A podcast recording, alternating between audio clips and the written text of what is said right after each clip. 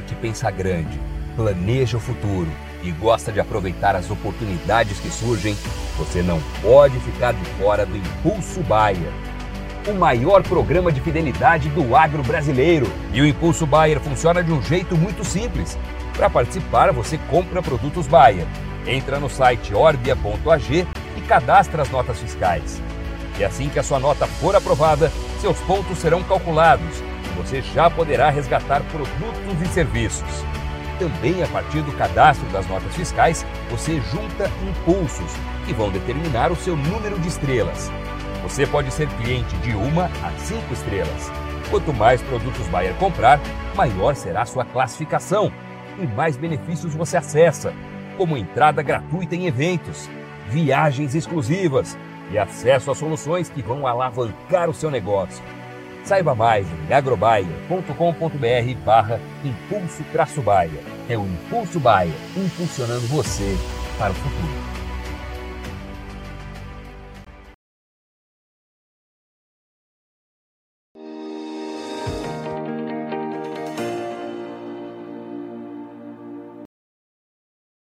Olá, muito boa tarde a você que nos acompanha aqui pelo Notícias Agrícolas no ar, o nosso tradicional boletim de fechamento do mercado. E acompanhando Chicago, a gente entende que aos pouquinhos o mercado vem ganhando fôlego e retomando aqueles patamares de antes da semana passada, quando teve aquele movimento de realização de lucros, diante dos quadros é, meteorológicos mostrando a volta das chuvas aqui às regiões produtoras do Brasil.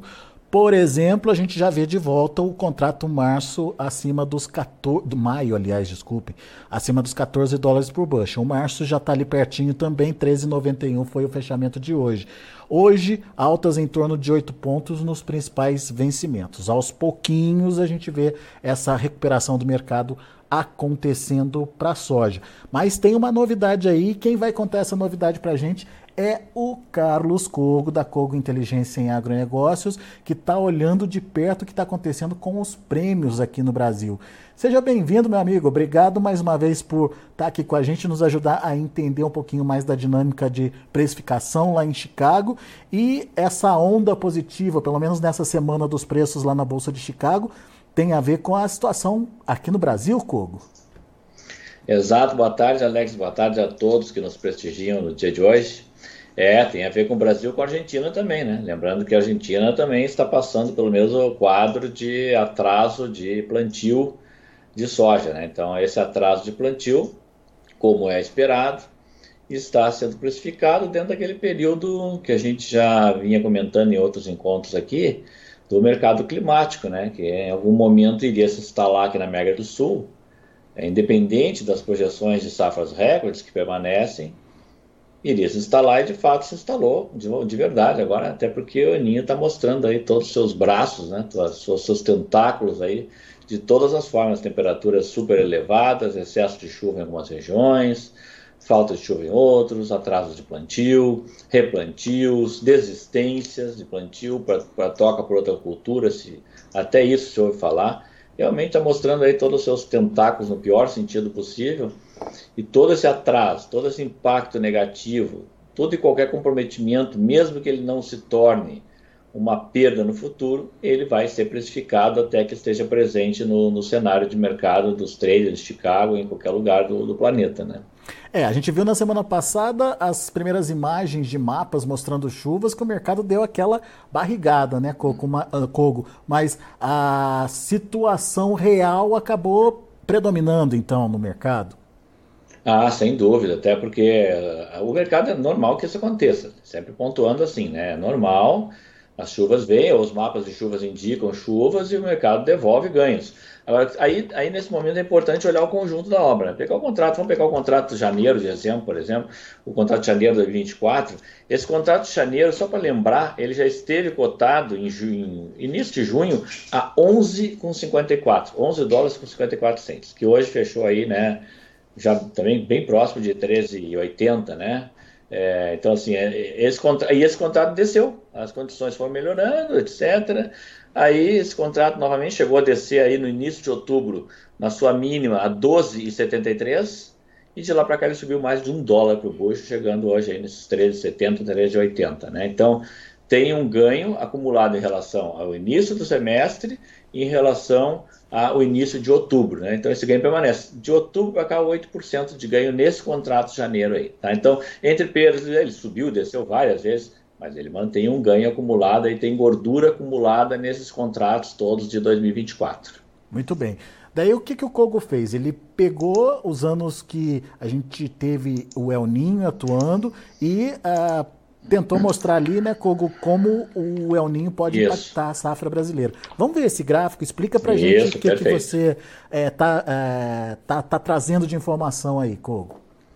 Assim, apenas a contextualizando aqui, nós não temos nenhuma pretensão de ser meteorologistas, agrometeorologistas, né? admiramos demais o trabalho de todos, aliás, nos valemos dos trabalhos deles para fazer é, essas simulações, mas elas são feitas para os clientes da consultoria, né, em cima de econometria, né, análise de regressão e econometria pura, mostrando exatamente, bem visualmente, assim, o que, que são os impactos dos últimos euninhos na safra de soja. Fizemos isso para milho, para arroz, para trigo, e na safra de soja, né, olhando assim naquele conceito bem simplório de o ninho fraco, o ninho fraco é um ninho que durou pouco, não teve grandes impactos na safra, e o ninhos fortes. O ninho forte nós tivemos um em 2009, 2010, depois desse 15, 16, que alguns agrometeorologistas tratam como um El Ninho muito similar ao de 2023, 2024. Embora, assim, pelo menos nesse momento, está parecendo que esse atual é pior ainda, né? Mas então, aí sim, visualmente, a gente vê que naquele ano de 15, 16, a gente teve um impacto bastante forte na toda a safra do centro, centro-norte do Brasil, até impacto Mato Grosso também. Em Mato Grosso houve uma queda de 9% da produtividade média da soja, mesmo não estando um estado tão no eixo do El Ninho. Agora, aquele eixo que mais sofre com estiagem no El Ninho, que é o Matopiba, que está nesse gráfico aí, a média da região do Matopiba foi de 30 sacas por hectare, né? praticamente metade da média esperada, né? uma quebra bastante intensa, né? Que aquele El Ninho provocou, e é evidentemente que todo o mercado tem conhecimento disso, não é só nós, todo mundo tem conhecimento disso, e o mercado, como a gente sempre explica, ele precifica o risco de que isso poderá vir a acontecer. Pode até não acontecer, pode até que agora o clima melhore tremendamente em todas as regiões, para de chover no sul, é, fique bom o plantio no sul, pare de falar em replantio, a safra corra normalmente, mas o, o, impacto negativo atual e o risco que se coloca sobre a safra da Mega de Sul vai ser precificado até que isso esteja esgotado ou não, vai ser precificado o tempo que for preciso. É. Ah, algumas casas já começam a divulgar suas novas projeções aí para a safra é, 23, 24 e é, tem casa falando já de perdas de 10 milhões, de 8 a 10 milhões de toneladas. Como é que você está vendo isso e, você acha que isso pode de fato acontecer? Pode ampliar e além disso, Coco? Pode, claro. Agora, por questões de metodologia, até para é, boa essa discussão, excelente essa discussão, nós, na consultoria, não, não temos esse perfil. A gente não efetua cortes na safra antes de finalização do plantio, tá? Então, somente após a finalização. Ela não foi finalizada, né? Só para a gente alinhar aqui, a gente então está aí com torno de 66% da área plantada, 10 pontos percentuais atrasados em relação à média histórica, e somente após a finalização do plantio nós vamos revisar a área, que é importante revisar, ela pode ser até maior, pode ser, ou pode ser até menor, e depois revisar também as projeções de produtividade. Então a gente, no, no mesmo gráfico que acabamos de mostrar, ele acaba apontando ali para 23, 24 no Atopiba uma média esperada dentro do normal, 62 sacas por hectare. Então é a nossa metodologia, nós não estamos dizendo que a nossa é melhor ou pior, é só a nossa, que é similar a de uns outros órgãos é, é públicos e privados, mas alguns já, já têm essa iniciativa de fazer esse corte antes. Nós não, fazer, não fazemos nenhum corte nesse momento, nem vão fazer nas próximas semanas, mas evidentemente que isso vai acabar acontecendo é, no, dentro desse mês, no próximo mês, com toda certeza, assim que tiver concluído o plantio. Tá? Agora, evidentemente, a gente já começa a imaginar que com todos esses relatos que estão surgindo, o potencial produtivo dessa safra já está comprometido. Né? Isso aí, então, agora vai ser uma questão de começar a medir qual é esse percentual. Vai ser quanto? É 10%, 5%, 15%, 20%? Isso, nesse momento, acho que não é tão importante. O importante é o mercado climático está mostrando sua cara, está tá inflando o preço futuro, está né? Tá criando boas oportunidades né, de, de, fixação de preço. Nós continuamos com um movimento de baixas vendas antecipadas, até por incerteza toda, é normal que isso aconteça, né? Ou seja, chegamos no final de outubro naquela mesma situação que nós imaginávamos, que é menos de 30% da safra 23, 24 negociada antecipadamente, o que a rigor gerou como sempre, não, aquela expectativa de que os preços pudessem recuar com força no, no primeiro semestre, os prêmios tá, continuavam recuando, daqui a pouco a gente vai falar disso, mas de fato, isso foi acontecendo, agora isso está se interrompendo, está se interrompendo para a trajetória do preço futuro, está se interrompendo na trajetória dos prêmios e está se interrompendo na trajetória dos preços em reais aqui no Brasil. Tá? Mas a gente, a gente pode ver na sequência isso na, na, na, acompanhando os demais movimentos aí que a gente preparou, a, as, as artes para a turma poder nos acompanhar aqui, né? Vamos ver o próximo gráfico. Vamos ver o próximo Perfeito. gráfico, então.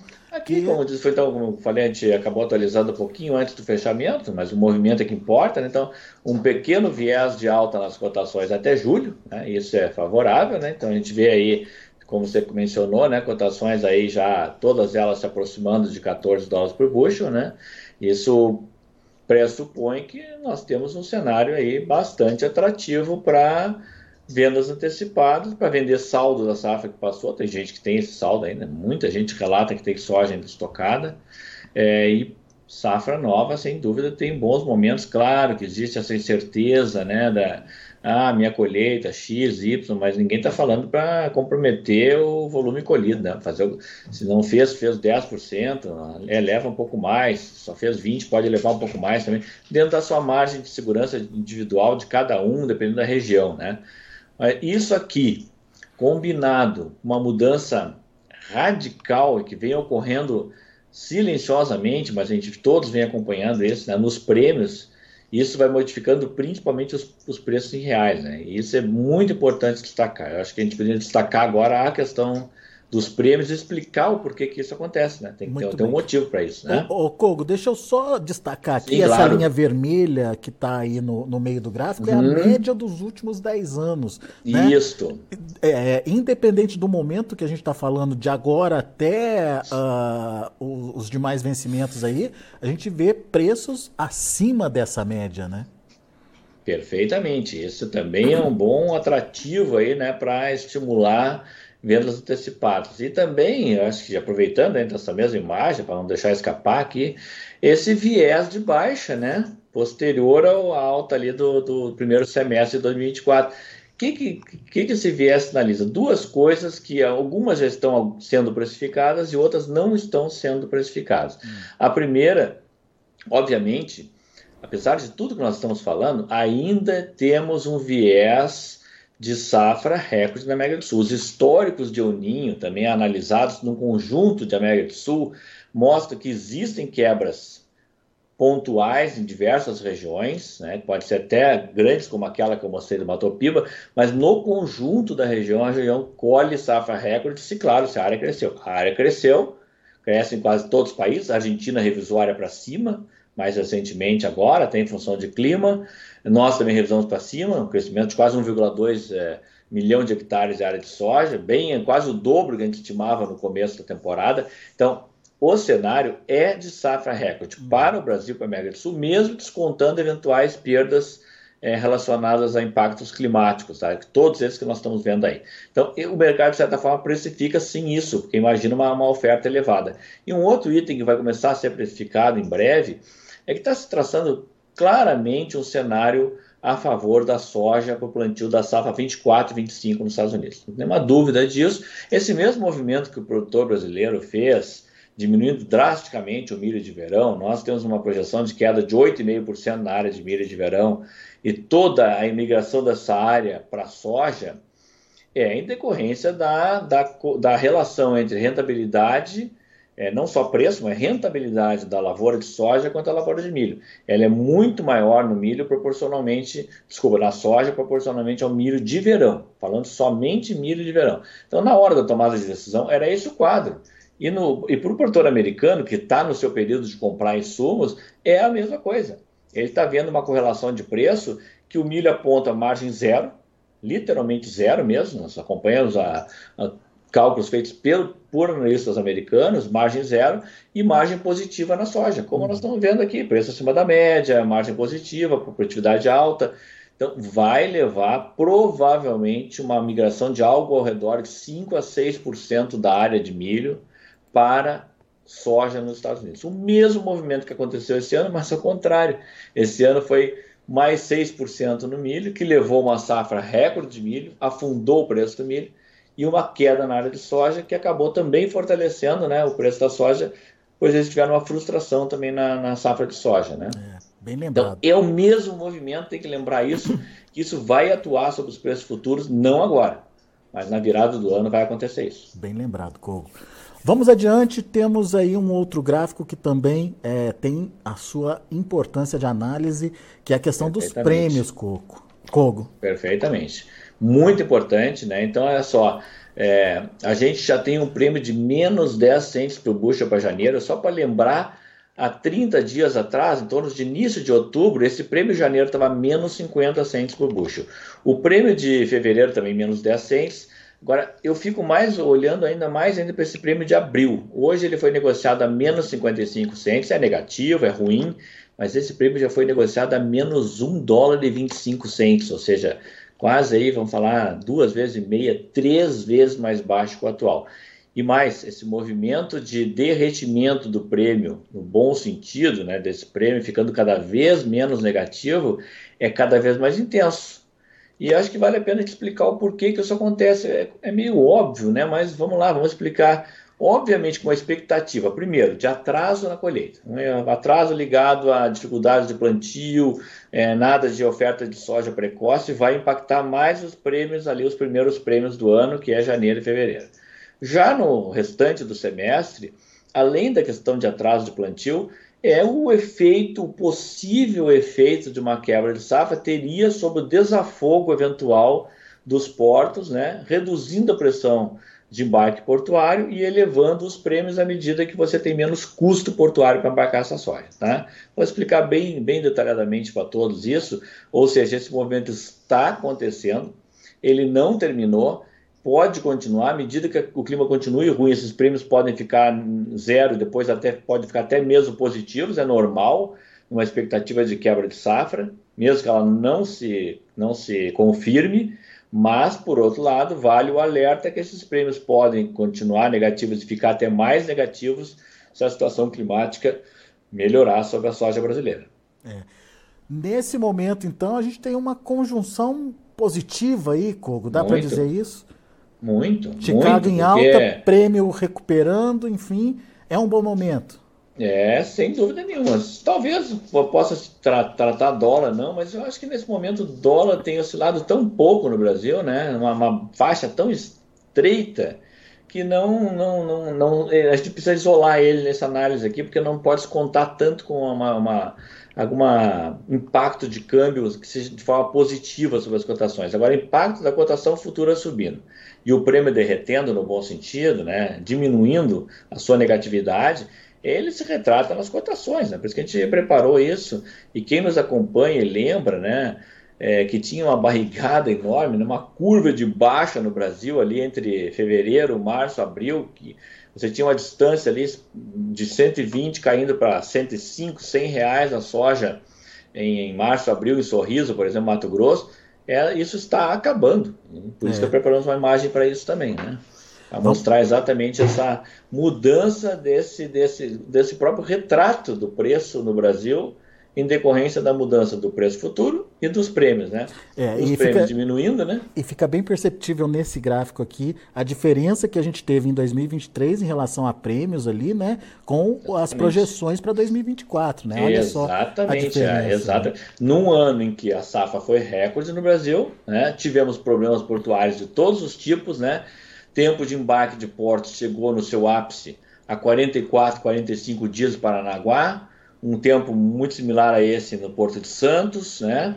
E isso também estava se refletindo nos prêmios para 2024, que começa a se desfazer, pelo menos temporariamente, enquanto perdurar a situação de adversidade climática aqui no Brasil. Muito bem. Vamos ver o próximo gráfico que tem a ver é, com essa situação, né? Exatamente. Comparando com os preços praticados, né? Exatamente. Então aí que a gente vê praticamente um diferencial muito pequeno entre um embarque em julho para uma soja de, Mato, de Sorriso, Mato Grosso, para um embarque em janeiro. Então, a diferença de aí de R$ reais por saco, essa diferença, só para lembrar, já foi de R$ reais por uhum. saco. Ou seja, o prêmio ficando menos negativo impacta em ganho real para o produtor brasileiro. E toda aquela falta de atratividade que havia para fixar a soja, para entregar em fevereiro, março, abril, está se esvaindo aqui no Brasil. Talvez se esvaindo temporariamente, talvez não.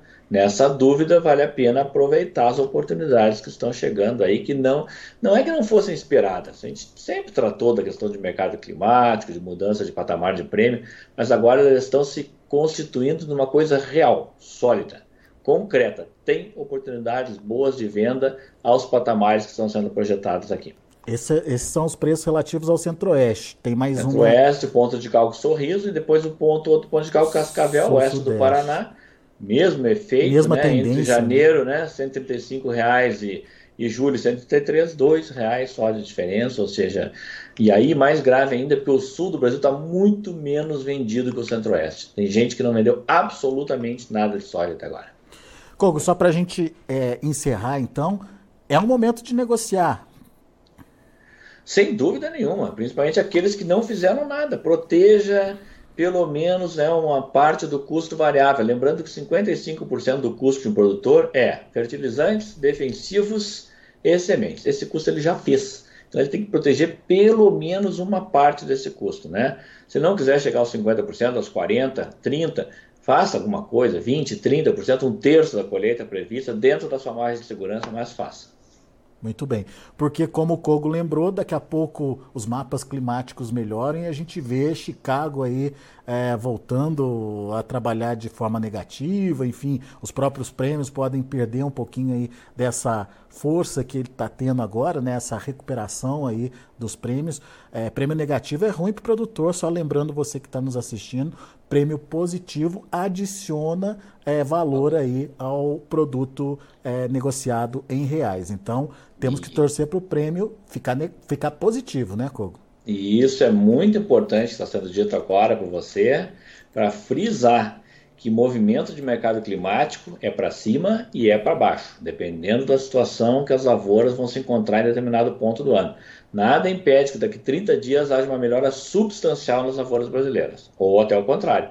Lembrando que aconteceu o mesmo nos Estados Unidos esse ano, né? As lavouras estão ruins, seca prolongada, mostrando nós mostrando mapas de seca aqui, os mapas não não afrouxavam, não mudavam e a perda no milho foi nenhuma. E a perda na soja não foi tão. Aconteceu, mas não foi tão grande assim. Dizer, soja, agricultura, lavoura, clima são coisas incertas. Quando você tem algo certo na mão, deve aproveitar os momentos que, que surgem, né? porque isso pode sim mudar. Para pior, mas pode mudar para melhor também em termos de clima. Boa. Carlos Cogo, meu amigo, muito obrigado mais uma vez pela participação. Volte sempre, Cogo. É sempre bom te ouvir, sempre fácil te entender. Então fica o recado para o produtor que está aqui com a gente. Preste atenção, o momento é importante para a tomada de decisão. Nós agradecemos, muito obrigado e estaremos em breve de volta aqui. Abraço Grande abraço, Cogo. Até a próxima. Tá aí Carlos Cogo, da Cogo Inteligência em Agronegócio, aqui com a gente, trazendo as informações de mercado, pontuando que esse é um momento interessante de convergência aí de preços em alta em Chicago, com prêmios melhorando. Prêmios ainda negativos, mas você viu ali na tabela que o Kogo mostrou a diferença é, que foi o, o, o prêmio uh, para 2023 e como está nesse momento. Tá certo que está negativo ainda, pode, pode até melhorar um pouco mais, mas isso tudo depende do que vai acontecer com a safra aqui no Brasil. Por enquanto, essa melhora dos prêmios mais a alta em Chicago é, traz uma vantagem bastante importante aí de preços e negociação para o produtor brasileiro. Fica a dica então é, para você que está nos acompanhando nesse momento. Deixa eu passar para vocês como estão os negócios lá na Bolsa de Chicago e a finalização do dia por lá. um dia de alta, é, movimentações positivas, tinha falado altas de 8 pontos, mas o encerramento do mercado está mostrando que subiu mais que isso. Olha aí, janeiro, 13 dólares e 77 centos por bushel, alta de 10 pontos para janeiro, março 13,93, 9,75 de elevação, o maio 14 dólares e 4 centos por bushel, uma alta de 9 pontos mais 75 e o julho 14 dólares e 8 centos por bushel, subindo aí 10 pontinhos, é, números, portanto, bastante favoráveis para os preços lá na Bolsa de Chicago. Vamos ver o que aconteceu com o milho. Para dezembro, 4 dólares e 70 centos por bushel, alta de meio ponto. Para março, 4,89, 1,5 de alta. Maio também subindo, 2 pontos mais 25 a 5 dólares redondinho ali. E o julho, 5 dólares e 9 centos por bushel, alta de 3 pontos. Para finalizar, a gente tem o trigo. Trigo encerrando também de forma positiva, altas até importantes aí. Dezembro subindo 11 pontos e meio a 5 dólares e 55 centos por bushel. O março 5,82 subindo 12 pontos mais 25. O maio 5,97 alta de 11 pontos e o julho 6 dólares e 10 centos por bushel, 10 pontos e meio de elevação são os números de fechamento do mercado lá na Bolsa de Chicago. A gente fica por aqui. Agradeço muito a sua atenção e a sua audiência. Notícias agrícolas e informação agro relevante e conectada.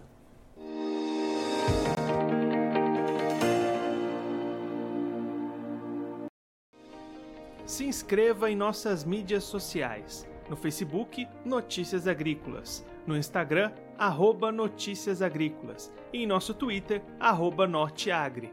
E para não perder nenhum vídeo, não se esqueça de nos acompanhar no YouTube e na Twitch Notícias Agrícolas Oficial.